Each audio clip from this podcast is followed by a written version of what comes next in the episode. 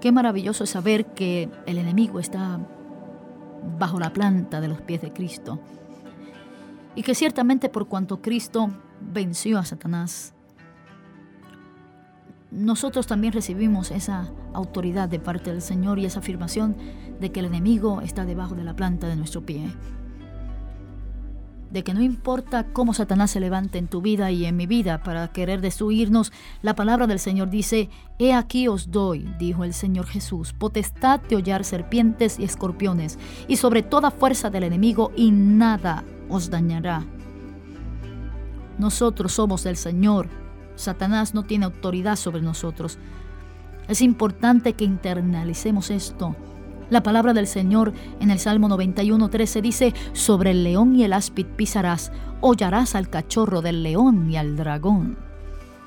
Qué tremendo es que podamos afirmar esta palabra para ir en contra de todas esas fuerzas oscuras y ir en contra de todo aquello que se levanta para destruirnos todos esos monstruos que a veces y fantasmas que a nuestro alrededor nos desaniman y nos latigan y nos persiguen y nos molestan.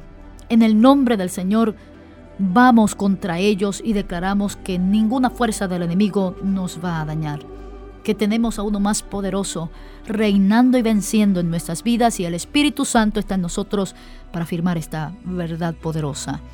Señor, en esta hora declaramos que tú eres cabeza sobre todo trono, principado y autoridad espiritual. Vamos contra toda operación del enemigo que en oscuridad trata de dañar, de debilitar y destruir. Quebrantamos todo yugo oscuro y declaramos una vida de verdad y sanidad.